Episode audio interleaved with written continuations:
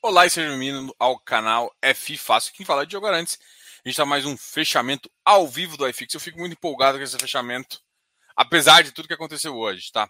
Bom, eu quero começar falando um pouquinho sobre inflação. Diogo, por que você está escolhendo esse tema? Normalmente você faz o fechamento. Cara, a gente vai fazer o fechamento, mas eu acho que falar de inflação agora é num momento muito importante. E, coincidentemente, hoje eu fiz um, uns, uns stories, e além dos stories, uh, surgiu bastante pergunta e tal. Eu tentei responder todo mundo pelo direct, não consegui todo mundo, tá? Mas é, eu vou contar um exemplo, né? Hoje, por exemplo, foi um dia. Aqueles dias ruins, sabe? Hoje, para mim, não foi um dia muito legal. Por quê? Nada demais. Simplesmente o computador principal, onde eu faço tudo, começou a ficar ruim, tá? É claro que você tem ferramentas para resolver isso, mas normalmente você não, não espera que isso vá acontecer. E aí entra, entra dois detalhes que vocês têm que perceber é, entra a parte de investimento. O que, que aconteceu? Eu decidi, falei, cara, a gente vai, eu vou ter que ter um, um backup, eu tenho que comprar um, um outro bom computador para ficar, para não ficar dependendo. Tenho até um terceiro que está aqui do lado. Vocês nem estão vendo, mas ó, tem um computador aqui também. Mas além desse, que é o da minha esposa, eu falei, cara, tem que, tenho que. Tá. A minha decisão de investimento foi baseado em. Ou seja, eu estou investindo na, na, na minha, minha estrutura, na minha empresa essa decisão foi, foi, foi uma decisão. É, como que ela foi? Como que ela foi tomada? Ela foi uma decisão, sim, preciso investir e estou fazendo. Esse, o que, que eu quero te falar? Existem dois tipos de decisão. Uma decisão que você, você faz um planejamento e outras de emergência, certo? Mais ou menos isso, né? Assim, a gente está num, num, num, momento, e, por que, que eu, tô, eu quero casar isso com inflação? A gente está com um consumo elevado. Ou seja, o que eu estou falando? Ah, o consumo está elevado, porque o dólar ficou alto, as pessoas pararam de consumir uma parte, assim que voltaram, começaram a pensar em melhorar. Então, assim, muitas das decisões nossas, como investidor e também como empresário, empreendedor, tem que ser ex-Banco Central. Eu não vou preocupar se o Banco Central vai subir, não sei o quê. Não, eu preciso de fazer meu negócio rodar. O que eu quero falar? Esse, ou seja, está acontecendo aqui, depois de para, uma paralisação maior assim, o mercado tem que rodar. Então, vai existir tipos de compra igual eu estou citando aqui. Que é compras assim, cara, não é só é compra de necessidade, compra de investimento, ou seja, eu estou investindo na minha empresa e também eu estou fazendo essas duas coisas. Então, o que eu quero falar? Isso vai continuar acontecendo.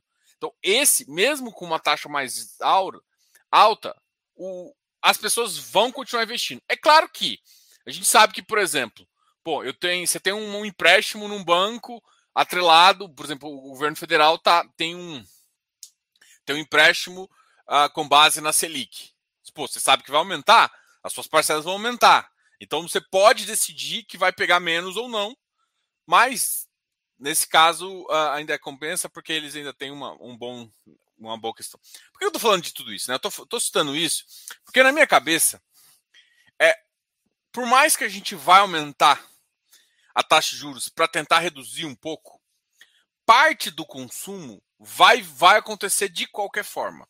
E essa parte que vai acontecer de qualquer forma, parte vai ser influenciada, porque, por exemplo, cara, eu não sei vocês, mas assim, muita gente que eu conheço ficou basicamente comprando muito menos roupa do que está acostumado. Então tem uma que a gente chama de demanda reprimida, começou a gastar com outras coisas, gastou mais com móveis de casa e tal, tal, tal. Então vai chegar um momento que tem uns consumos que começam a. a bom, mulher se maquiava X para ficar na live. Agora, vai voltar para o trabalho, vai começar a fazer mais. Então, esse tipo de consumo vai voltar. E já tem voltado e muitas pessoas têm sentido isso, tá? Então, beleza. Na minha cabeça, esse, esse tipo de consumo não vai conseguir ser. Qual que é o consumo que o governo para imediatamente com uma alta Selic? É o mais de longo prazo, que é o pior de fazer, né? Ou seja, se você vai investir no curto prazo, por exemplo, uma, uma pessoa, uma empresa está se expandindo, tá? Já, já, já passou um certo negócio. Ela vai precisar de, de 5 para 10, ela vai fazer essa migração. Não é esse tipo de investimento agora. Uma empresa que vai fazer uma planta daqui a 5 anos, que é uma decisão assim, de muito mais, envolve banco de investimento, envolve uma taxa realmente de longo prazo, esse tipo de investimento é o que é mais bloqueado. Por quê? Parte disso, às vezes, o cara faz captação lá fora, faz com Ed, a inflação lá fora tá alta. Tudo isso para te contar o seguinte, cara, a inflação vai, vai continuar por um período maior do que esperado alta. E não vai ser tanta influência, e não vai adiantar o Banco Central subir tanto essas taxas. É claro que uma hora vai, a gente sabe que, teoricamente, e para a maioria dos fundos bons isso acontece, a inflação ela vai para o tijolo, mas imediatamente isso não acontece. Imediatamente acontece uma trava, porque você não consegue ficar aumentando o preço mesmo que a inflação fique alta. Então, tudo isso que eu estou querendo te falar é o seguinte: e aí o Banco Central vem e já fala uma coisa. A inflação vai continuar alta, principalmente porque a gente está vivendo uma questão de uma crise hídrica. Essa crise hídrica ela é bem problemática. Por quê? Porque ela traz é, um efeito que está totalmente fora do controle do Banco Central. Mas ao mesmo tempo ela traz uma coisa, assim, cara, não adianta eu ficar aumentando a taxa. Eu tenho que esperar isso passar. A, a, a, ou seja, as, a energia vai continuar subindo. O petróleo tá caro, tá. Mas o petróleo não vai subir tão mais. O consumo voltou. Na verdade, eles decidiram há dois, três meses atrás aumentar a produção. Então a tendência agora é ou ter um arrefecimento, ter uma queda ou ter isso. Isso vale para minério de ferro. A única outra commodity que vai pressionar ainda os preços para cima vai ser a do agronegócio. E se a gente não tiver bagunça política muito grande, a gente consegue pegar parte do investimento lá, lá fora e baixar um pouquinho o dólar. Que saia de 5,30, 5,20 para 5,10, 4,90 ali. Já, já seria uma ajuda muito grande e isso influenciaria. Então, os dois pilares piores da inflação, primeiro eu acho que é, é justamente esse dólar teria que ceder um pouquinho. E não vai ser a taxa de juros que vai, vai chamar tanto isso mais, entendeu? Eu acho que, é, assim, pelo menos a visão que eu tenho. Um outro detalhe que é muito importante é, é justamente essa questão que é ex-Banco Central, que é do, da, do recurso hídrico. Que a, a energia pode subir mais 20%. A gente ainda tem risco de apagão. assim, o que, que vai acontecer? Muitas empresas vão. Aí o que, que vai acontecer? Muitas empresas vão ter que comprar geração de emergência, vão, muitos prédios vão começar a ter geração de emergência, muitos prédios vão começar a vir com outro tipo de energia. Esse tipo de produto, principalmente que é muito dolarizado, vai gerar uma alta demanda. Então, assim, é, e provavelmente em, em épocas de crise hídrica, nossa, o Brasil vai ganhar muito imposto por conta disso. Acontece justamente o contrário. Porque você não quer que. Se a pessoa fala assim, você privilegia quem não usa, não usa a energia em determinados tempos. Então você tira, você normalmente desonera imposto nessa época. Né? Pelo menos um governo são faria isso. Então, incentivar as empresas que possam fazer isso, que comprem geradores, instalem, deixa, sei lá, das seis às Muitos shoppings faziam isso, né? Ligava a energia das 7 para economizar, para ter uma tarifa mais barata, ligava a energia das 5 da tarde até as 9 da noite. Era puramente com geração? Então, tudo isso vai ajudar. Então, a gente não sabe exatamente aonde a inflação está. A inflação vai continuar alta, mas ela vai continuar alta não por motivos só de consumo. O consumo, teoricamente, não, não vai estar tá super aquecido, vai estar tá normal, porque a gente tem que lembrar que a gente está vindo de uma pandemia. E o controle dele vai ser um pouco menos. O que, que eu quero te falar? O Banco Central, eu acho que ele vai ter a prudência de também não chegar e botar uma taxa de juros. Assim, uma coisa é que assim, o problema não é subir, não é, como eu falei, né? Qual que era a minha expectativa? Que ele tivesse lá atrás, falou, cara, ó, o GPM tá alto, vamos começar a subir aqui, porque uma hora vai pegar na inflação e eu não quero ter que subir muito rápido. O que aconteceu? Ele está subindo muito rápido. Só que parte, por que, que não está arrefecendo a inflação? Parte não está arrefecendo justamente por conta agora, tipo, a energia não vai parar de subir. Não vai, vai, vai ter que ligar as térmicas. Não vai ter como fugir disso. Tá cada vez pior. assim, eu tô rindo nervoso aqui, tá cada vez pior. Então, assim, eu tinha uma previsão inicial que furou total. Assim, eu tava prevendo que a gente pudesse ficar com uma inflação ali abaixo de 6%. Não vai acontecer. Eu, ach, eu achava que 6,3 era o máximo que ia ficar. Não é assim que eu enxergo hoje em dia mais. Tá? É, é caso para desespero, a gente vai voltar à hiperinflação? Não. A gente está sendo pressionado por conta de um, desse motivo. Então, para mim, o Banco Central tem que ser também coerente e não simplesmente falar assim, cara, vamos esperar isso passar. Se você tem outra pressão de alguma coisa que está gerando isso? Tá, tem. O preço do, do mercado exterior. Então, isso já ajuda. Não adianta você botar 10% de taxa de juros, a gente já viu isso, se a crise continuar. Então, que, que seja, que deixe um pouco num padrão mais razoável aí, mas um padrão razoável não vai ser dois dígitos. Não na minha cabeça, assim, pelo menos nos próximos dois anos, não faz sentido o Brasil ter, justamente por conta dessa pressão, né? Que está acontecendo. Então, assim, é preocupante? É. A ponto de não investir? Não. Por quê? Porque esse estresse está gerando muitas oportunidades. Só que tem que tomar muito cuidado, né, a, galera, na hora de comprar, escolher bons ativos, e a gente tem falado isso bastante, porque, assim, sei lá, talvez um mantra é que, assim, é hora de investir quando ninguém quer. Não é hora quando todo mundo quer. E, assim, hoje eu vi um post muito legal do Danilo, Danilo Bastos, parceiro e sócio aqui, é, e ele falou um negócio seguinte, ele falou assim, cara, muita gente chega e fala assim, cara, é, o apartamento que você, você tá olhando um apartamento, eu, eu, gostei muito desse exemplo, né? Um apartamento, você sabia que valia 400 mil. De repente, por conta do cara precisa vender e ele tá. Ele vende por 250.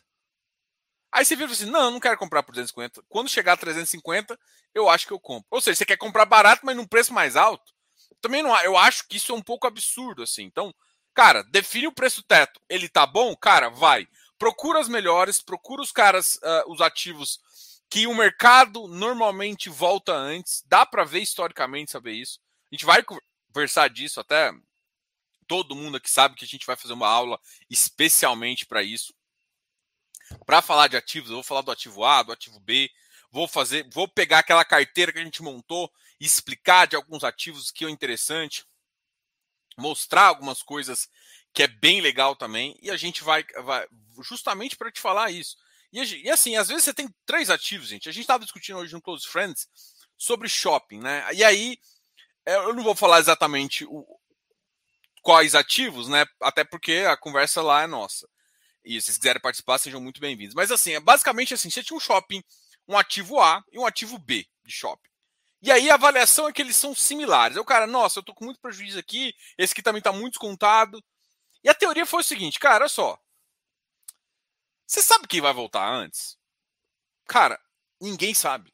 Ponto. Ninguém sabe. Por mais experiente que você seja. Qual que é o melhor de todos? Esse aqui. Pô, não, mas já estou bem posicionado. Quais são os outros dois? Ah, esse aqui é o segundo, esse aqui é o terceiro. Mas você sabe que isso pode inverter, né? Em alguns momentos, esse aqui já foi o segundo, esse aqui já foi o terceiro. Então, assim, você consegue realmente adivinhar? Então, assim, se você já tiver uma posição, você tem que ficar trocando de. É igual se você fosse um apostador. E a gente não tem que pensar isso. Cara, eu vou ficar trocando do 2 pro 3 e depois o 2 ganha, depois o 3 ganha. Não é assim que funciona. Não é assim que funciona. Você tem que realmente saber. Então, se você já tá num, cara, eu só falo assim, só vale a pena trocar quando você faz uma conta, calcula a TIR, e eu falo, né? Isso eu, é, eu falo até no, no curso de valuation. Se eu tenho um ativo A barato e o ativo B barato, o que, que vai me definir? O que vai me definir é a TIR. Por isso que a tira é tão importante. Porque sim, às vezes você faz um fluxo de caixa e você tem esse ativo aqui barato, e você faz o fluxo de caixa, esse aqui tá barato. Pô, os dois estão, o poder desse aqui, tal, tal, tal. Você chega a uma conclusão que, dada uma range, os dois estão muito interessantes. E aí, o que, que define? O que vai definir é a TIR. O que dá mais potencialmente TIR. E é esse que você vai. E se os dois estiver potencialmente com TIR? Cara, sinceramente, não adianta você achar que vai saber. Ou você faz aquele que os 50-50, ou você aposta no que o mercado conhece mais, mas chegou no momento, você faz assim, você sabe que ele vai voltar para esse valor. Então, você não sabe exatamente. O que a gente faz é para. A gente sempre quer o de maior potencial. É isso. Não é que você vai. Assim, o de mais potencial, ele ganha no mercado. E é essa a visão que você tem que ter, entendeu? Então, pô, eu tô, tô eu tô tentando organizar aqui para vocês justamente essa visão. Tipo assim, não adianta também, olha só, tem muita gente agora. E eu falo isso porque, por exemplo, eu giro muita carteira. Cara, tá difícil girar carteira.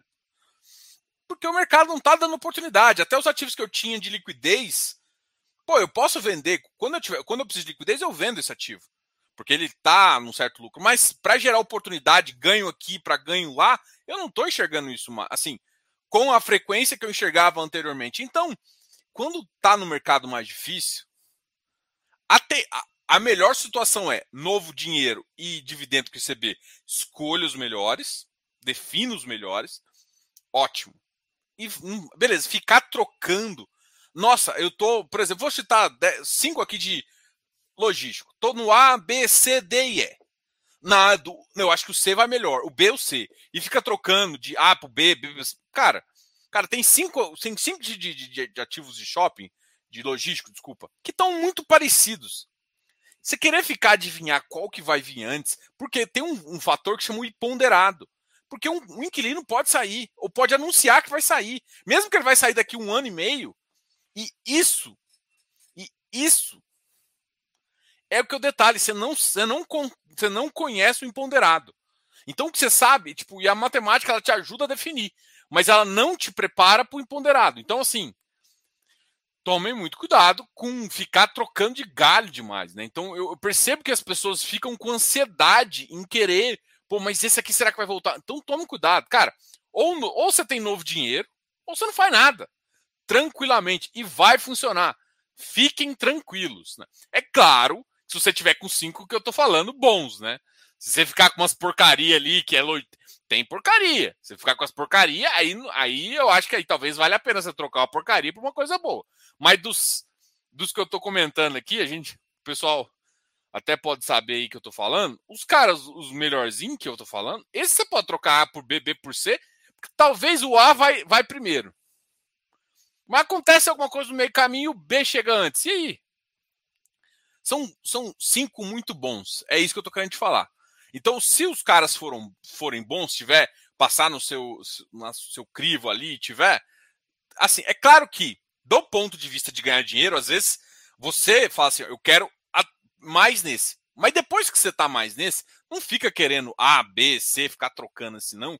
Porque isso gera. gera isso é bom só para corretora.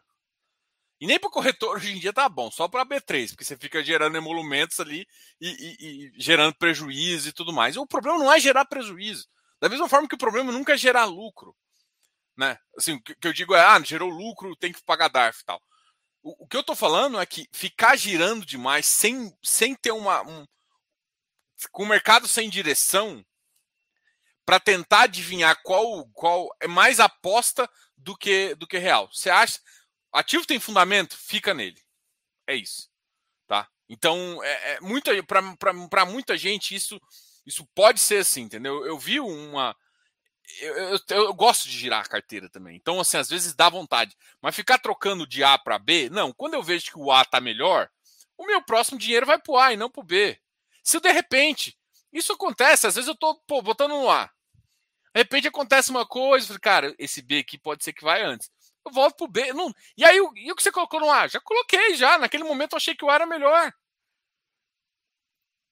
Ponto. E aí o que acontece é que uma hora o B vai antes, depois vai o A também.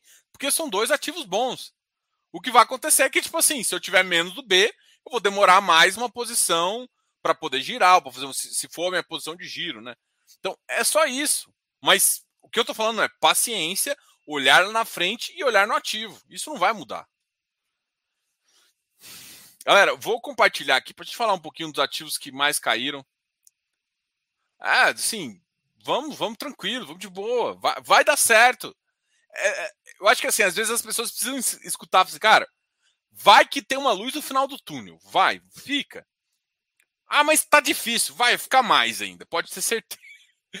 As pessoas não gostam de escutar isso, né? Mas vai ficar difícil, mas vai ficar mais, pode ficar tranquilo, vai ficar muito mais. Uma hora vai sair um sol que você fala, nossa, e eu escuto de todo mundo, mas de todo mundo. Por que, que eu não coloquei mais dinheiro? Aquela, aquela vontade de se dava assim, é porque você não colocou mais porque você não tinha coragem, né? E outra, você colocou mais porque você não tinha. Então, assim, não adianta, você não vai acertar. Assim. Então, faça, faça, faça o seu, vai lá. No, no momento que você viu um, um potencial, acredita, vê, tem consequência ali, tem fundamento, Cara, vamos embora. Toca o barco. Hoje foi o dia da saga do computador. Meu computador aqui. Hoje eu, hoje eu quase fui fazer live com, a, com o computador da minha esposa aqui, que não tem nada. Então eu tava desesperado. Hoje eu tive que fazer tudo. Mas acontece, gente. Pode ter certeza. Eu tô aqui, não tô fazendo live. Tô aqui, fiz live, reorganizei toda a minha agenda. Mas o importante é isso. Cara, dificuldade você vai ter em todos os momentos. Cara, você passa com um sorrisão e embora. É isso. Vamos conversar um pouquinho com vocês, né? Eu tô, tô aqui falando a meia hora, quis falar de inflação, inflação. Porque assim, o que eu tô vendo é que a inflação, ela tá me chamando a atenção que ela não tá no consumo. E não adianta subir. E assim, pode estar tá Selic a 15% que a inflação vai continuar subindo. E aí, assim, a 15% vai atrair, aí você vai inibir, aí vai ser pior, entendeu? E o Banco Central, eu acho que eu acho que sacou isso. Não adianta subir demais. Não adianta subir demais, porque não vai atrasar. A, a, o grande fator da inflação agora está num, numa coisa que está fora do controle dele. A parte que está no controle, é, por exemplo, o dólar vindo para o Brasil, para baixar o dólar, que, que ajudaria, que é um outro aspecto, depende mais da política, que também não está sob o controle dele. Ou seja, é melhor deixar assim, pode, vai ter que subir? Vai. Mas é melhor deixar ainda. Eu, eu não acredito que passe de 8, tá? 8,5, 8 é no máximo, assim. Pensar. E eu não estou falando nem da agora, né? Tô falando nem do, do final do ano, 2021. Até, sei lá, meados do ano de 2022, tá? Então é isso. Eu não, eu não imagino porque a janela que eu enxergo é essa, entendeu? Diogão, poderia comparar as carteiras do FHI do RSI? Rock, eu poderia. Mas eu já te falo aqui de cara. RRCI é um ativo high grade total. Acho que se eu brincar, tem uma operação lá que é circuito de compra sênior, que tem uma carteira um pouquinho mais assim, mas em tese, ele, ele tá, acho que com 10, 12% e uma carteira um pouco mais high yield, assim, que você pode chamar de um high yield. Mas a maioria é high grade. O AFHI já tem um já ele já é um pouco mais mix ali, né? Ele já faz um mix diferente. O AFHI, ele é mais middle. Então, o RRCI, eu considero ele um ativo high grade. O AFHI, ele é um ativo middle. Middle pagando IPCA mais 7,5. Acho que o último relatório dele tava, tava nessa faixa aí, tá? Então, é isso que eu compararia. Então, assim, eu não, eu não gosto de comparar maçã com banana. Então, quando eu vejo que um ativo é middle e o outro é high grade, eu não coloco ele na mesma cesta. Porque quando. Você lembra? Veja o vídeo que eu falei de carteira. Quando eu olho para a carteira, quando eu, porque quando eu monto carteira de papel, eu tenho que olhar o risco da minha carteira. E é mais fácil quando eu separo isso, eu olhar o risco da minha carteira, entendeu? Então, o RSI competiria com outros ativos high grade e o, o AFHI competiria com os ativos middle, tá? E os dois estão descontados, só que o RSI está muito descontado. O RRCI, ele está pagando igual a um middle, mas ele tem uma carteira mais high grade o que, que eu faria se eu fosse a gestão lá? Eu até tenho que conversar com eles, mas eu quero conversar isso depois. O que, que eu faria? Eu tiraria a performance. É uma bosta. Eu acho que. que... Por quê? O mercado, hoje em dia, avalia que para. Pra... Eu não sei nem se vocês já tiraram. A... O mercado avalia que para ativos de. Uh, para ativos de high grade middle, o mercado não tem usado performance. Para high yield faz muito sentido, né? Porque o cara está correndo mais risco, então ele tem que ficar ter uma equipe maior, enfim, enfim, enfim. O high grade não faz tanto sentido. Então, é, é uma coisa que eu não, não via problema no começo, mas eu acho que pode estar prejudicando. Teve uma mudança na gestão. Eu acho que tá, vai ter até uma live do pessoal esse tempo atrás aí. Eu acho que até no, no canal do, do, do Barba eles vão conversar lá. É, amanhã eu tenho, acho que amanhã não, nas, amanhã é quinta-feira. É. Amanhã eu tenho uma reunião com o pessoal da, RB, a RB Capital para conversar sobre o fundo de desenvolvimento, né? A gente vai ter uma live, acho que daqui a uma semana. Amanhã a gente vai ter uma live muito legal também sobre o BRZP 11. A gente vai ter uma live que é um ativo de porto. Acho que é a primeira vez que a gente fala de infraestrutura. Eu sempre trouxe a galera de, de energia para cá e agora vai ser a primeira vez que eu trago uma galera de porto, né? A gente vai falar de infraestrutura, mas vai falar um pouquinho mais de porto, que é um cenário bem diferente do que a gente falava, que tem uma visão um pouco diferente, tá ok? Então, uh, eu acho que esses dois não são comparáveis. O R6, RSI compara mais a RBRR, a, o KNSC, só que o KNSC tá mais inflação e tal. Enfim, compara mais com essa galera. Até um CPTS que tá ali, tá? Tá mais naquele bolinho ali.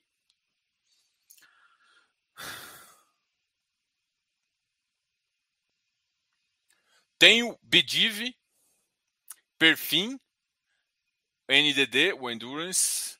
Quando é a aula de FIPE? Cara, é, eu estou terminando essa, essa, esse lançamento, vou fazer essa, essa aula de, de, de, fundos imobiliários aí, dos melhores fundos imobiliários, e depois eu devo atualizar, eu tenho um, eu tenho um mini curso de fundo imobiliário, né?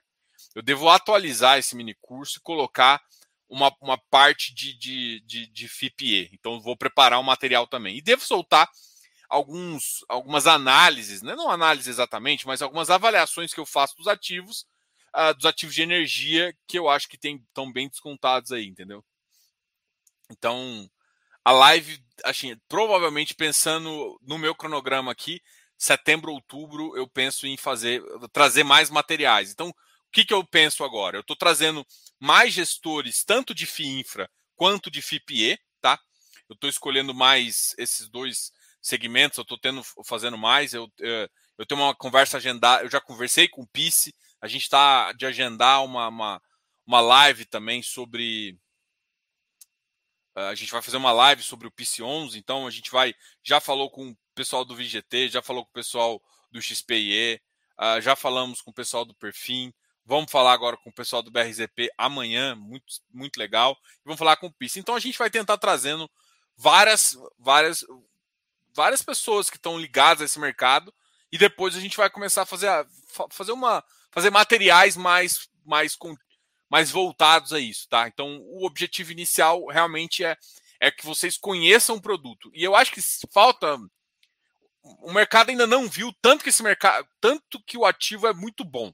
Talvez porque muita gente ainda tem receio de comprar porque é para qualificado, e talvez porque muita gente ainda desconheça o produto.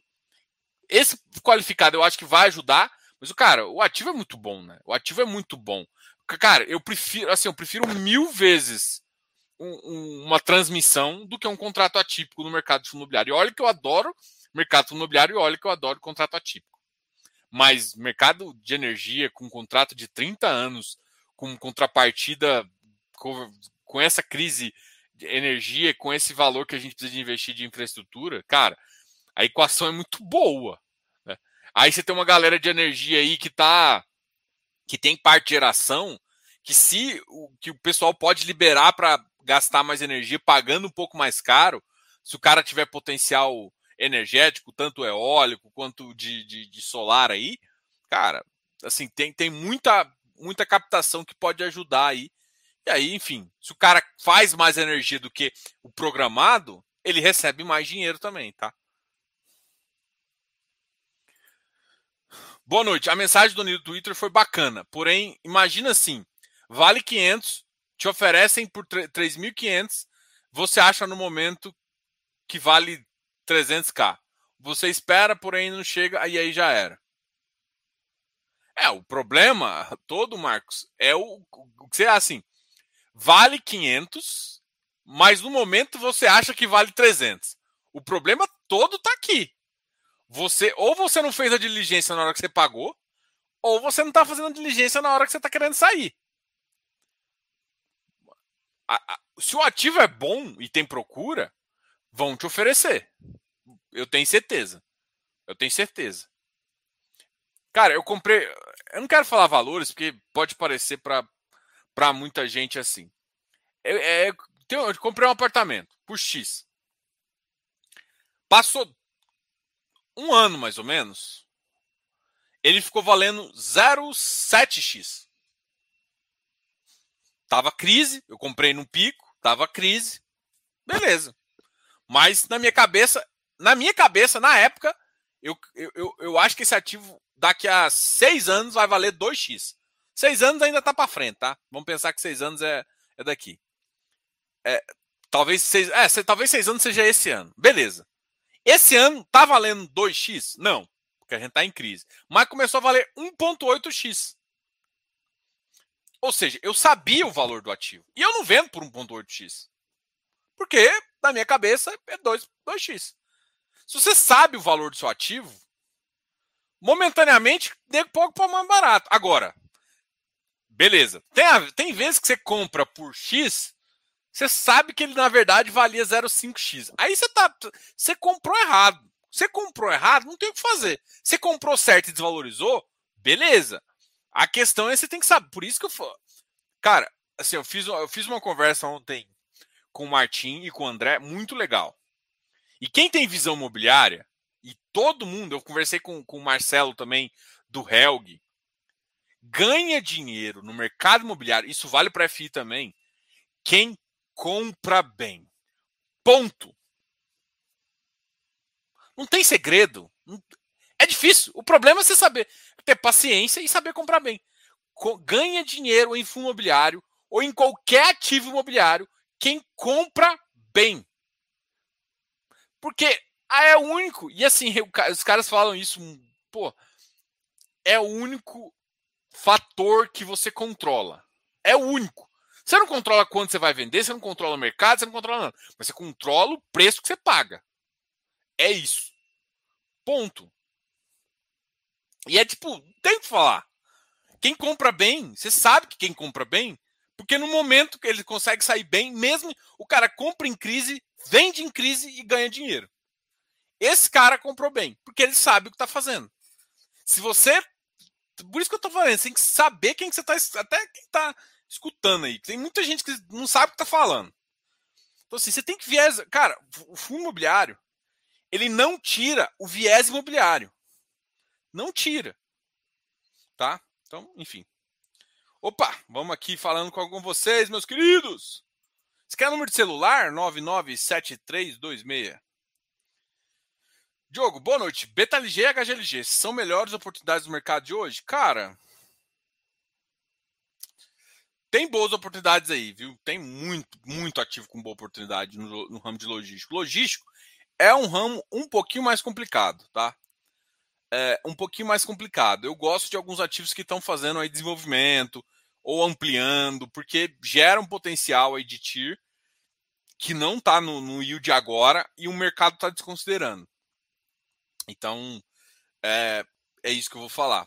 Eu acho que, para bom entendedor, tem vários ativos que. Não é só um que está fazendo isso, não. Tem uns dois ou três, se eu não me engano, que estão fazendo isso e aí gera um potencial mais interessante.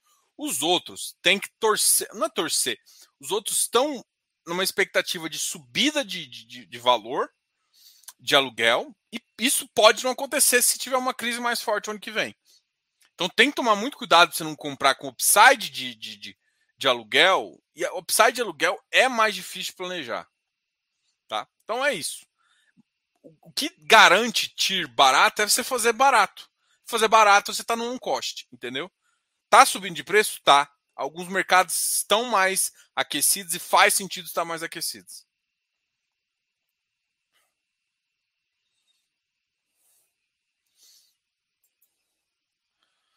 Olha o Max Miller querendo tirar, tirar, me tirar, me dá até uma. Nossa senhora, dá, dá aquela palpitação, assim, aquela. Não sei se você vinha com uma menina. Da, da, na época assistia novela ainda, né? aquelas mãozinhas assim. Fala de Você tá, você tá me zoando, né, Marcos? Você tá me zoando. Você tá me zoando, né? Não é possível que você tá me tá falando isso. Deve estar tá me zoando. Isso aqui não tá, não tá de brincadeira. Isso aqui, isso aqui, isso aqui. Se você for a primeira vez no canal, cara, muito bem-vindo. E assim, a, a, camisa que eu tenho, muita gente tem aquela eu amo tal ativo, eu amo. Na minha, na minha camisa teria assim, Macaé, um asterisco, um coração e, e um vermelhinho, assim, ó, Macaé, não. Tipo assim, ó. Vou mostrar aqui para vocês, peraí, vamos ver se consigo mostrar. Aqui, ó. Spoiler! Só que tira o spoiler lá e bota Macaé. Se alguém quiser fazer um meme, fala assim, ó. Bota, troca aqui por spoiler, fala assim. É isso. Mano, é isso. Não, Macaé não. Serve nem para especular aquela bosta. Ah, Diogo, mas pode dar dinheiro? Pode, pode se tiver um maluco que comprar. Se mudar muita coisa. Aquilo lá. PCM não passa nem no, no portfólio da, da do meu maior inimigo. Nem, eu não tenho coragem de indicar para o meu maior inimigo. Não, não, não, não faço isso com você, não. Deixa. Passa raiva no. Sei lá, eu ia zoar um ativo aqui, mas. Passa raiva ali no, no JSRE, passa raiva no, no, no, no BRCR, no Bicifund, passa raiva nesses ativos aí. Mas não vem com esses negócios, não. Não vem com esses, com esses micro esses bosta aí, não, que, que não é considerado nem ativo financeiro, é só um, um despejo de. Diogo, tudo bem? JR. Outra JR. Ô, oh, boa noite. Nos FIs de movimento que não distribuem regularmente, tem alguma maneira de identificar quando será distribuído? Quanto será distribuído? Cara, mais ou menos. Mais ou menos. Por quê? Por exemplo, eu vou citar um dos ativos da RB. É, normalmente os caras falam assim: ó, minha intenção é de pagar um ativo de mais ou menos INCC mais 12%, né? Ou seja, INCC é uma correção monetária, que é, hoje em dia, para você ter ideia, dá 10%, e INCC, 12 mais 10, daria 22%. Então, essa é a meta dos caras. Então, assim, eles vão tentar achar ativos que pagam mais e menos. O que, que eu quero falar? Depois que faz o investimento, normalmente os caras começam a colocar TIR dos ativos, né? E a TIR, porque o que, que vocês têm que entender? O que, que é desenvolvimento? É você comprar a terra e ter venda. Você não sabe o fluxo da venda. É impossível saber o fluxo da venda, porque não tem ninguém garantindo, você concorda? Se não tem, se não, você, não, você não sabe o fluxo da venda, é impossível você prever a distribuição. Então você investe e aí come, começa a acontecer o seguinte: o fundo faz o investimento e aí passa um tempo, as vendas começam a acontecer. Primeira coisa que você entender é que só começa a distribuir depois que o valor construído o valor de construção já sai. Ou seja, você só consegue tirar dinheiro da SPE por conta do patrimônio de afetação depois que realmente você construiu o prédio, ou você tem o valor para construir. Vamos supor que a obra custa 15 milhões. Você só pode tirar o dinheiro quando você tiver, tipo, 16 milhões. Você pode tirar 1 milhão devido ao patrimônio de afetação. Ou seja, é, isso, isso garante taxas muito baixas de imposto. Dá para explicar, depois uma aula só disso aqui, mas basicamente é isso. Então, assim, é, dá para saber quando vai ser distribuído? Não. E quanto? Também não, porque depende das vendas. Se as vendas acontecerem mais rápido e melhores, ou seja, o preço subir, você ganha mais. Se as vendas forem mais fracas, você ganha menos. Se as vendas tiverem valores mais baixos, você ganha menos. Então, o cara tem que ir te dizendo para você ter mais ideia do que vai acontecer. Se está mais longe dele bater a meta ou mais perto. Então, assim, o que, que eu falo? Quem gosta de, de fundo de desenvolvimento tem que investir no começo, aonde ele está investindo. No momento que ele para o investimento, é muito difícil precificar. E aí, quando começa a precificar, todo o mercado já sabe quanto vai dar de dinheiro. E aí todo mundo já leva o, o preço do ativo. Inclusive, levando ativos que teriam que valer X a 1, X, 1,5x, 2x. Então, tem que tomar muito cuidado, porque, o, porque às vezes o dividendo fica muito alto e aí a galera se confunde inteira e é onde compra muito mal. Então, fundo de desenvolvimento, ou seja, fundo de prazo determinado, só comprem no começo. Um, dois anos depois. Tá? É a regra. Ou seja, até ele investir. Depois que ele investiu, cara, é muito difícil. Ah, mas pode ser que aí o mercado caia às vezes, pode ser que gere oportunidade. Mas depois que ele começa a pagar, o mercado distorce, acha que yield não sei o quê. Enfim, na hora que ele paga um bom yield, tipo assim, uma parcela boa, isso normalmente acontece, o mercado distorce ele e às vezes você consegue sair com muito dinheiro antes, inclusive, do prazo final.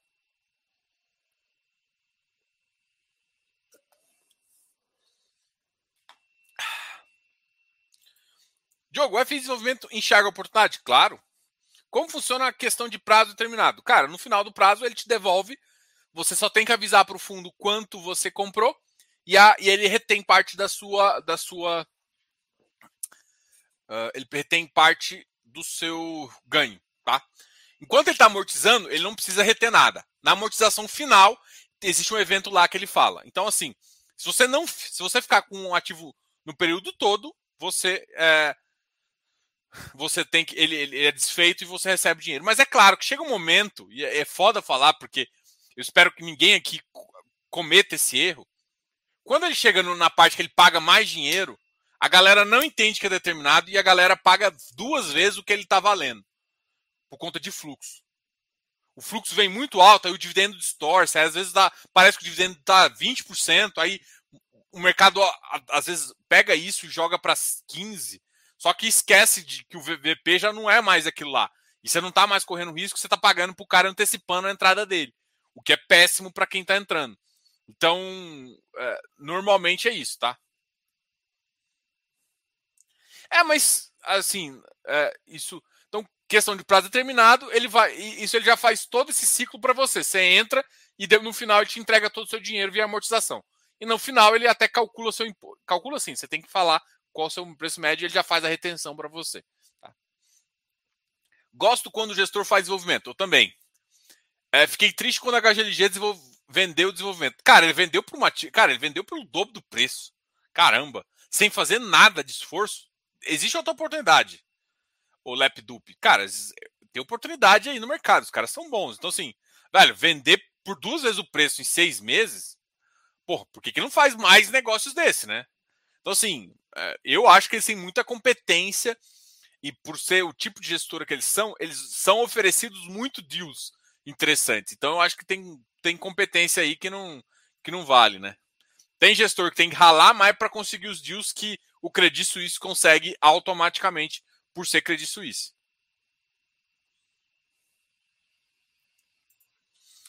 Boa noite, Diogo. Boa noite. Como funcionam os dividendos no VGT?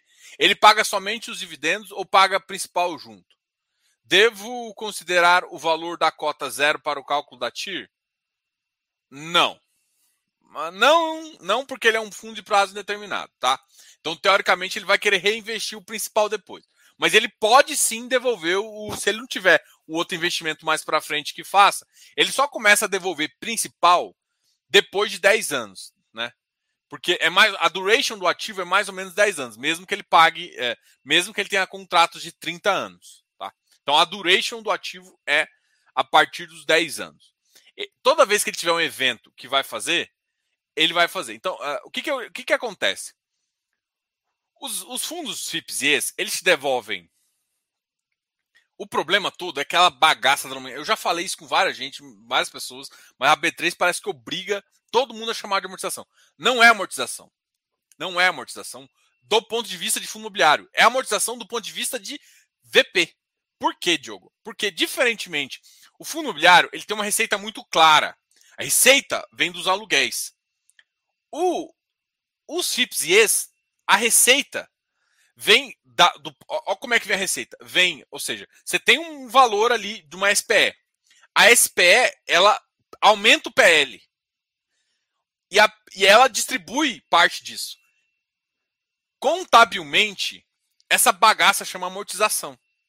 Por quê? Porque você, você recebe, você está recebendo a RAP, né? E depois você tira isso do seu PL e joga para o fundo. Então você está amortizando e, o fundo amortiza para você. Então ele, isso é acrescido no patrimônio do fundo. Porque na SPE ele vai para dentro do patrimônio do fundo. Esse caixa vai como patrimônio, que é o recebimento vai como patrimônio. Então, diferentemente, a contabilização disso é como patrimônio. E aí, quando você tem que desfazer esse lucro, ele chama amortização. Mas nada mais é que o rendimento da, da RAP, que é como se fosse o aluguel da, da utilização lá. Futuramente, uma, uma, uma linha de energia ela tem que te devolver, a concessão acaba. E se a concessão acaba, o que, que acontece? Você vai recebendo, você tem que receber tudo isso lá. Diogo, mas a TIR vai a zero. Se você considerar lá até o final, sim. Só que você tem que lembrar que o cara começa pagando 8. Né?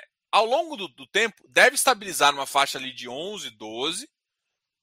Depois ele começa a pagar tipo 18. Nessa parte que ele começa a pagar mais, aí ele pode estar pagando o principal se ele não tiver um investimento melhor. É mais ou menos isso. Então, uh, a cota só vai a zero se ele devolver o principal. E não é, ele não devolve como amortização simples, né? É isso que eu estou querendo te falar. Só que a nomenclatura é igual, entendeu? Então o que ele está pagando agora, VIGGT, XPE, é simplesmente rendimento. não está devolvendo o principal, não está devolvendo o principal. O principal ainda está lá. Né?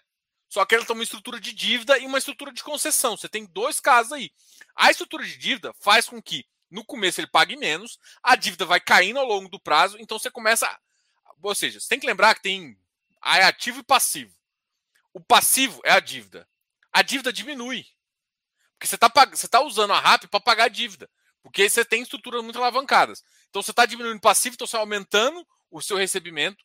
E parte do que você está recebendo também começa a ser usado para amortizar. Não só para pagar os juros, mas para amortizar. Tá? E isso tudo é contabilizado. Então você tem uma TIR geral muito mais alta.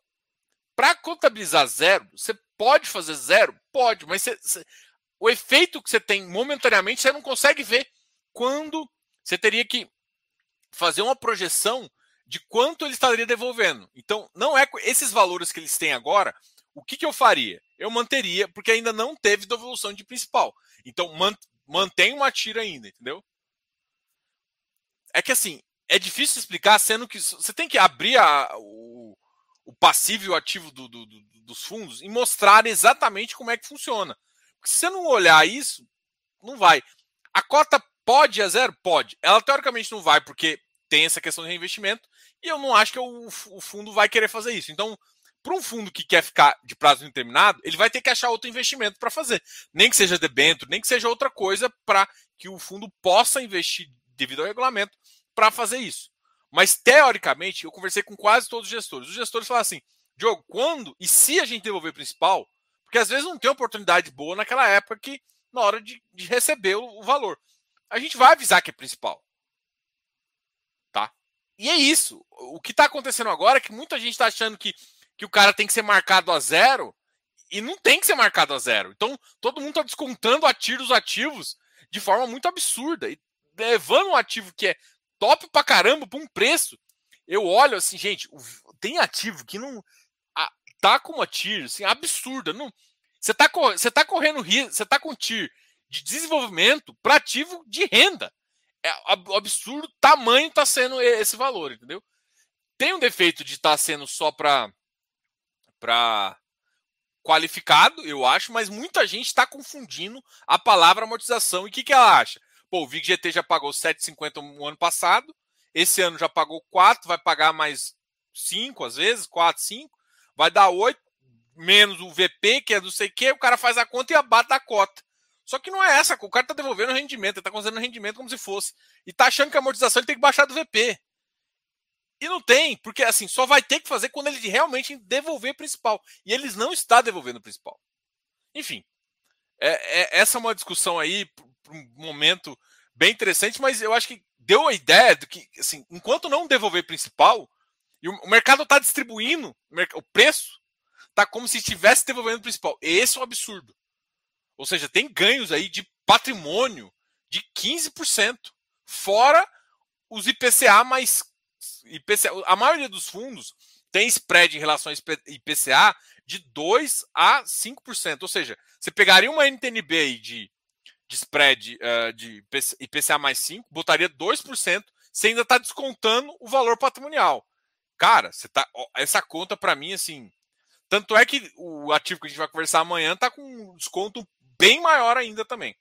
A diferença é que o ativo que a gente vai falar amanhã, ele é um pouco mais complicado de fazer avaliação, porque ele tem que ser. A, o comparativo dele é mais complicado, porque o comparativo dele é mais com ação. O ativo de RAP dá para você comparar com um contrato atípico. Só que tem que lembrar que assim, chega um ponto, é como se ele devolver. É, comparar com. Como se fosse um CRI. Né? E pega um ponto que ele devolve a amortização que ele pode devolver a amortização para você ou não. Mais ou menos é. Pensa como se fosse um fundo de CRI. É como se a concessão fosse um CRI. Vamos lá. É mais fácil pensar. É porque é um equity, né? Eu não gosto de falar, porque existem fundos de debênture também que faz o mesmo princípio. Mas o princípio é o mesmo. O cara toma, vai pagando o, o, o a RAP. A RAP é usada para pagar os juros e para pagar o dividendo. Chega um ponto em que é que assim, a grande questão é que se a eficiência. Qual que é a diferença de uma debênture e, ou seja, de um ativo de dívida e de um ativo de equity? Porque assim, a dívida, você sabe o que, que você vai receber. O equity, Se por um acaso der um problema operacional, quem sofre é o equity. Então pode cair. Então tem risco maior do que da debênture, mas tem um prêmio. Se, por exemplo, você está com uma eficiência ali de 98, você bate 99, você ganha um prêmio em relação a isso. Vamos lá que você está com energia. Você está produzindo 80 de energia, que é só a média anual que você tem que fazer. Você faz 85, você está ganhando mais dinheiro. Mais dinheiro, mais para seu bolso. Enquanto você está na dívida, você não tem. Então, a estrutura é a mesma coisa. Então, você paga os juros, paga os juros e acrua um pouco o IPCA. De vez em quando os caras pagam juros mais IPCA. Estão aí pagando mais ou menos os juros mais IPCA. É isso que eles estão pagando. Vai chegar um ponto que vai falar assim, cara, agora eu tenho que pagar a principal. Tem outro investimento? Não. Então vou devolver para a galera. Tem? Ah, não, tenho sim. Então peraí, a gente vai fazer. Vai chamar o cara, investe aqui numa debenture ou chama mais capital. Mas nesse ponto eu já acho que vai ter distribuído tanto que o mercado vai estar. Porque assim, esse evento não vai acontecer no, num curto prazo. Normalmente assim, eu acho que a primeira amortização mais mais forte seria lá para o sétimo ano. Fiz. Boa noite, Fiz.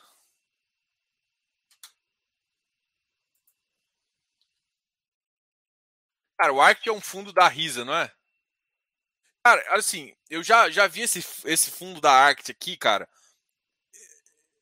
Eu, eu, acho ele meio confuso, cara. Eu, eu já olhei os ativos dele, eu acho ele meio confuso. Tem uns ativos de logística, pequeno, menor. Pode ser uma oportunidade, mas eu não, eu não gosto desse tipo de ativo, sendo bem honesto, assim. Eu, eu acho que o relatório dos caras ainda é um pouco confuso.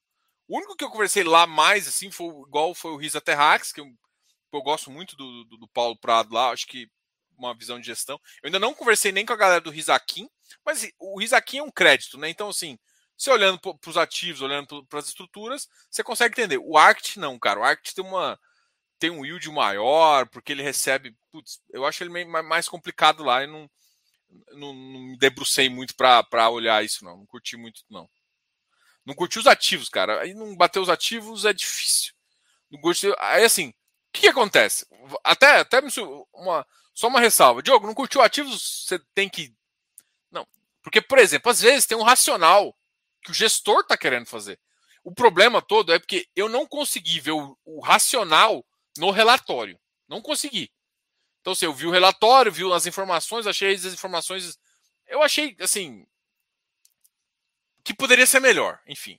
E eu não conversei com o cara para entender o que, que ele tá pensando aquele ativo, por que, que ele comprou aqueles ativos pequenos, por que, por que ele está pensando aqueles contratos menores também? O que, que ele está que que tá enxergando lá? Então, assim, às vezes você tem que, por exemplo, é, eu vou, vou citar o, o Core 11, né? Que a gente conversou com o gestor ontem. Ele até que assim, aquele da, algo, ativo de Porto Alegre, eu, eu ficaria com mais receio. Ativo em Porto Alegre no Rio, eu ficaria com mais receio. Até o Rio tá com uma, tem umas fotos lá legais, mas parte do racional, cara, quando você conversa com o Martin com o André, você percebe parte do racional que ele está fazendo. Então, assim, cara, olha, eu, eu, eu não vejo mais downside para esse ativo, o contrato tá bom, o inquilino é bom, o inquilino não deve mudar por conta disso. disso. Então tem um racional por trás. Então, assim, às vezes você não está enxergando o racional por trás da aquisição. Mas tem. Então, é, parte. Esse é um ativo que eu acho que talvez conversando com o cara, entendendo a aquisição, possa fazer mais sentido. Mas hoje em dia eu não, eu não vejo. Eu olho para o ativo e não, eu não, não tenho atratividade. Eu prefiro outras coisas.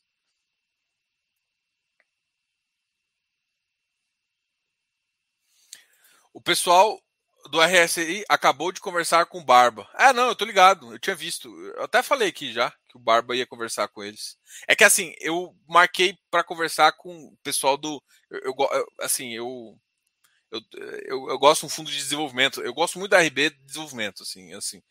Os outros fundos dele, eu acho interessante o RBCO, tem o, o RSI também, que é de crédito. Eles têm um outro de crédito também, que é mais para institucional. Uh, qual tese que eles têm que eu, que eu já. Cara, eles estão com umas outras teses, acho que estão com uma tese residencial, não. Logístico, escritórios. Bom, mas a tese que eu mais conheço deles e que, enfim, que eu mais. Tem a tese de FOF com, com o Rafa, o Rafa manda muito bem lá. É, mas a, a, tese, uma tese que eu mais acho interessante ali é a tese de desenvolvimento, né? Então, uma tese que eu. assim, eu já conversei, eu já conversei com o Rafa, Rafa, eu já tinha conversado com o gestor antigo do RSI e eu não conversei com o desenvolvimento ainda, né? Trouxe, eu já tinha conversado com, com a gestora antes, mas eu não tinha feito uma live, então eu dei preferência para trazer a live aqui.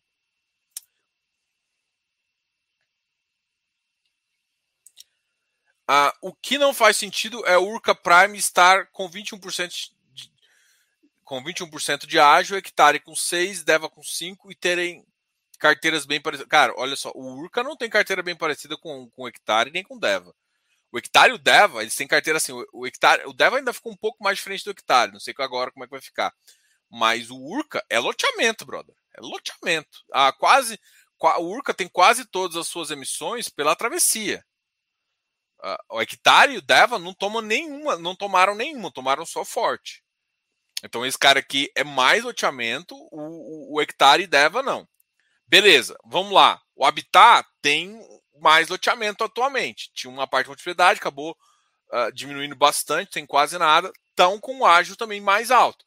O hectare, o, hectare, parte do ágio está baixo, na minha concepção, foi por conta da emissão. A emissão forçou o preço ficar baixo duas coisas aconteceram para a emissão: a emissão e o último rendimento, que normalmente, previamente, a emissão normalmente vinha porrado, vinha dois, três reais, o que mantinha a galera comprando, até não veio, veio 1,50, veio, a, tipo, veio abaixo do 1,80 que já tinha visto que o mercado já tinha dado uma.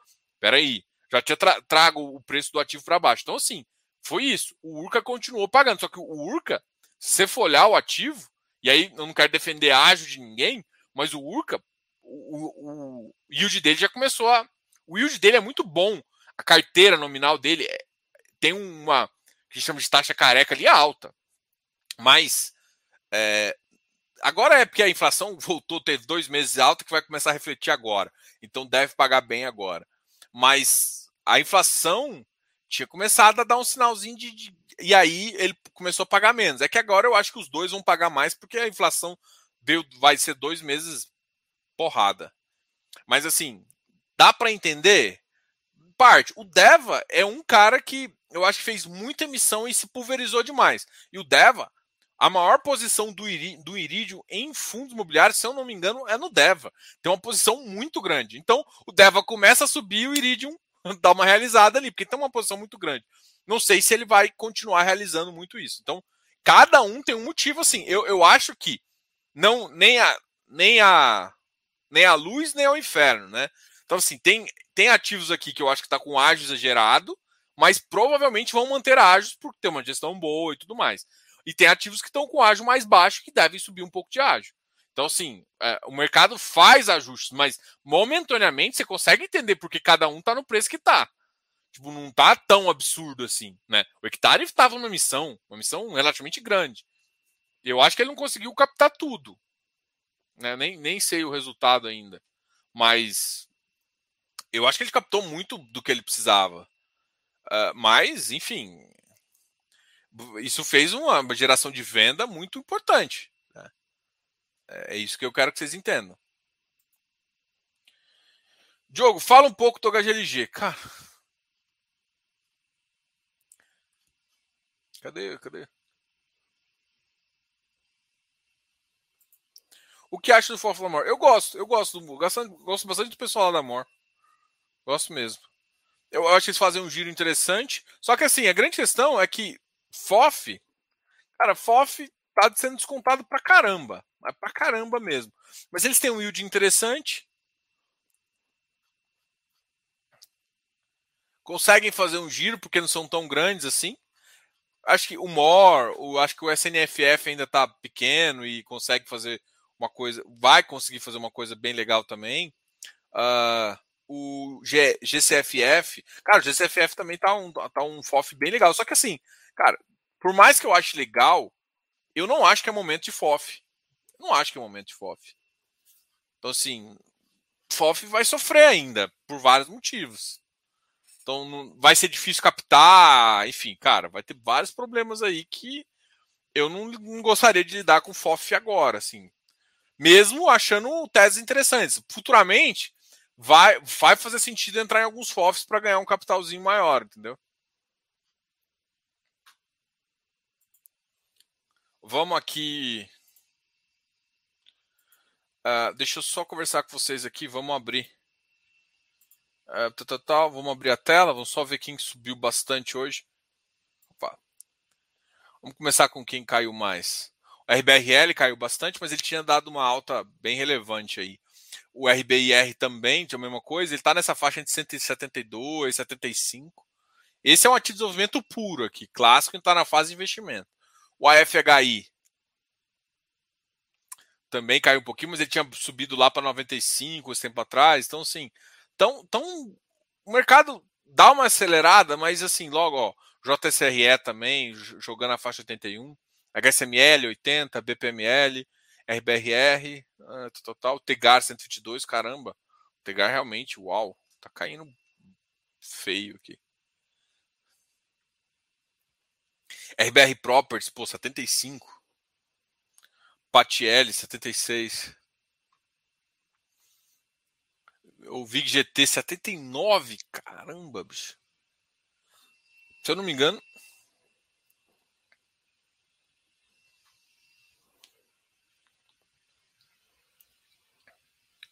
Vigir 93. Ah, já, Vigir. Vamos lá, quem mais subiu? Kizu 8,59.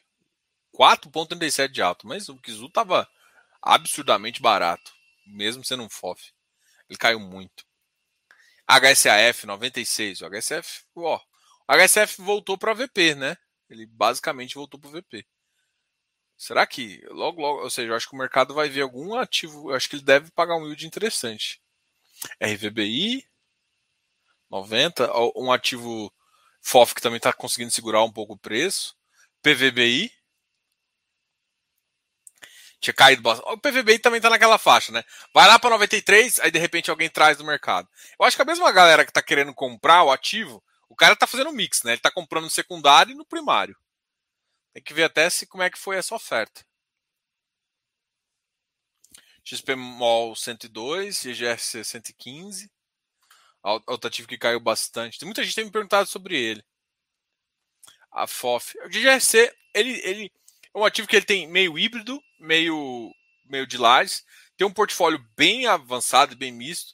Teve algumas aquisições que, pô, eu acho que, achei que os caps foram meio baixos, mas no geral o yield dele está bem atrativo e cada vez que a cota cai, está mais. A, a gestão, eu até troquei uma ideia com o pessoal lá, assim, trocaram de nome, foi uma questão puramente uma decisão deles lá, enfim.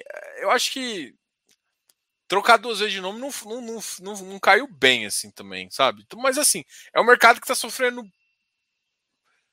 Tem uma questão de contrato que pode gerar algum receio, mas eu acho que o mercado está tá mais exagerando do que de fato. Urca 120. Urca já voltou a subir. Tem que lembrar que ainda tem a conversão que deve puxar esse ativo um pouco para baixo. A Iridium 117 continua ali nesse patamar. ARRI 99, chegando ali na faixa, muito próximo da emissão também. RBRY 99, ele tinha caído para 98, 97. Esse ativo aqui é o que putz, ainda está com caixa de acho que 9 ou 12%, assim, está com caixa ainda relativamente elevado, não consegue colocar mais em CDI, putz, tá agora com 45% e com caixa. Então, putz, ainda teria que ter colocado um pouquinho mais. O MFI também cai. Bom, isso aqui são os ativos de hoje. Qualquer dúvida, vamos, vamos olhar aqui que vocês estão me perguntando aqui.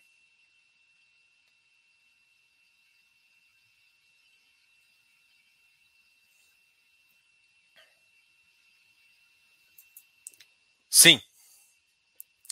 O valor do, do, dos FOFs é o valor de negociação.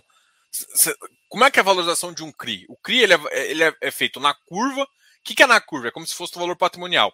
Agora, se tiver negociação, se ele for negociado, o valor do CRI é o valor da negociação.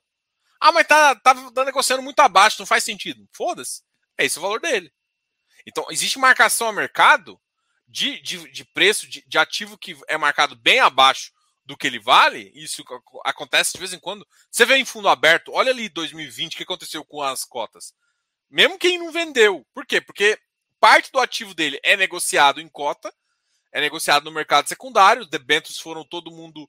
O, mercado, o Brasil teve que é, fazer algumas coisas para comprar debênture para poder dar uma liquidez ali.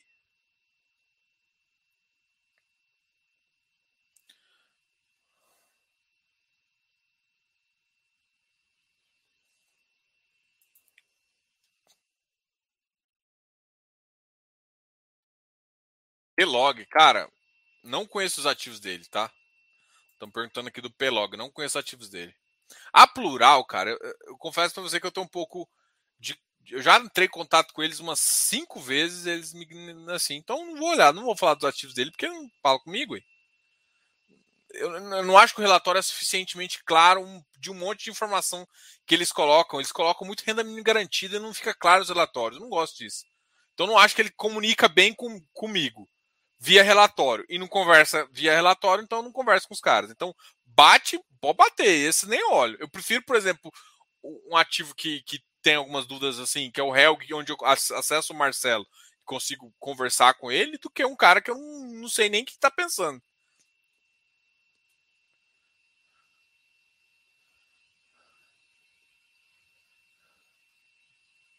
Galera, obrigado aí, já foi uma hora aqui. Eu vou, estou me organizando aqui, tá ok? Galera, muito obrigado a todos. Aí, lembrando a todos aqui, ó, na primeira, na, na, descrição do vídeo, tem essa aula que a gente vai falar dia 8 de setembro, uma aula super especial. Vou até colocar o link aqui para vocês, só para falar que eu amo vocês aqui. Ah, é o link para essa aula muito especial. Eu gostaria que vocês, quem gostasse aí e tal. Beleza? Então, aqui tá, eu coloquei o link aqui, mas você que está vendo depois na velocidade 2, eu sei que todo mundo dá. Muita... Cara, eu, eu fico imaginando, às vezes eu, eu, eu, eu, falo, tento falar tão rápido que eu me embanando no que eu tô, no que eu tô falando, porque eu, eu penso mais rápido que eu falo. E eu tento falar. E eu imagino eu na velocidade 2. E eu só me escuto na velocidade 2 também, por exemplo. Eu mando áudio, o pessoal do Close Friends vai, vai, vai começar a rir dessa. Eu mando áudio, e meus áudios, para eu concluir a tese, eu demoro, maior, maior vez, quando eu vou fazer uma tese, eu demoro uns 5, 6 minutos. Eu não crio uma tese escrita, nada. Eu, eu normalmente eu mando um áudio pra galera. Todo dia a gente conversa, todo mundo lá na comunidade e tal. E eu mando minhas teses, né? Pô, minha tese é assim, assim. Aí eu vou explicar, eu faço a justificativa toda do cenário. Cara, eu mando uns áudios, eu já mandei áudio de 12 minutos. É entre 6 e 12. Quando eu quero construir. Quando alguém me pergunta uma coisa mais light, eu demoro uns 2, 3 minutos para responder. 2, 3 minutos de, de tempo de resposta, tá? Agora, quando é uma tese, é de 6 para 12. E, eu, quando eu, e assim, eu me escuto para ver se, se, se foi coerente, se, se, a linha de raciocínio ficou legal e tal. Cara, é, é só na velocidade 2, tá? Ainda mais que o, ainda mais que o Telegram, né? Tem a velocidade 2, eu uso bastante.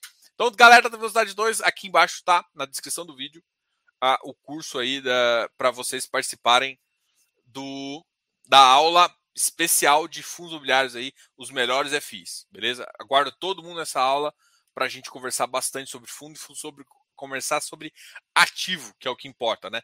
E assim, eu gostaria que todo mundo que assistisse essa aula, se cadastrasse essa aula para assistir, também assistisse aquele material que eu passei sobre a carteira de FI, pensando um pouco no seu patrimônio, pensando um pouquinho nas alocações, porque a gente vai falar um pouquinho do que já foi usar algumas porcentagens, algumas coisas baseado lá. Então, eu acho que essas aulas se completam. Essa aula é super especial, a gente fala de, de ativos mesmo, mas completa com todo o material que a gente cria aqui no site, inclusive essas aulas aqui que a gente faz às quartas-feiras às 8 horas, conversando com você sempre.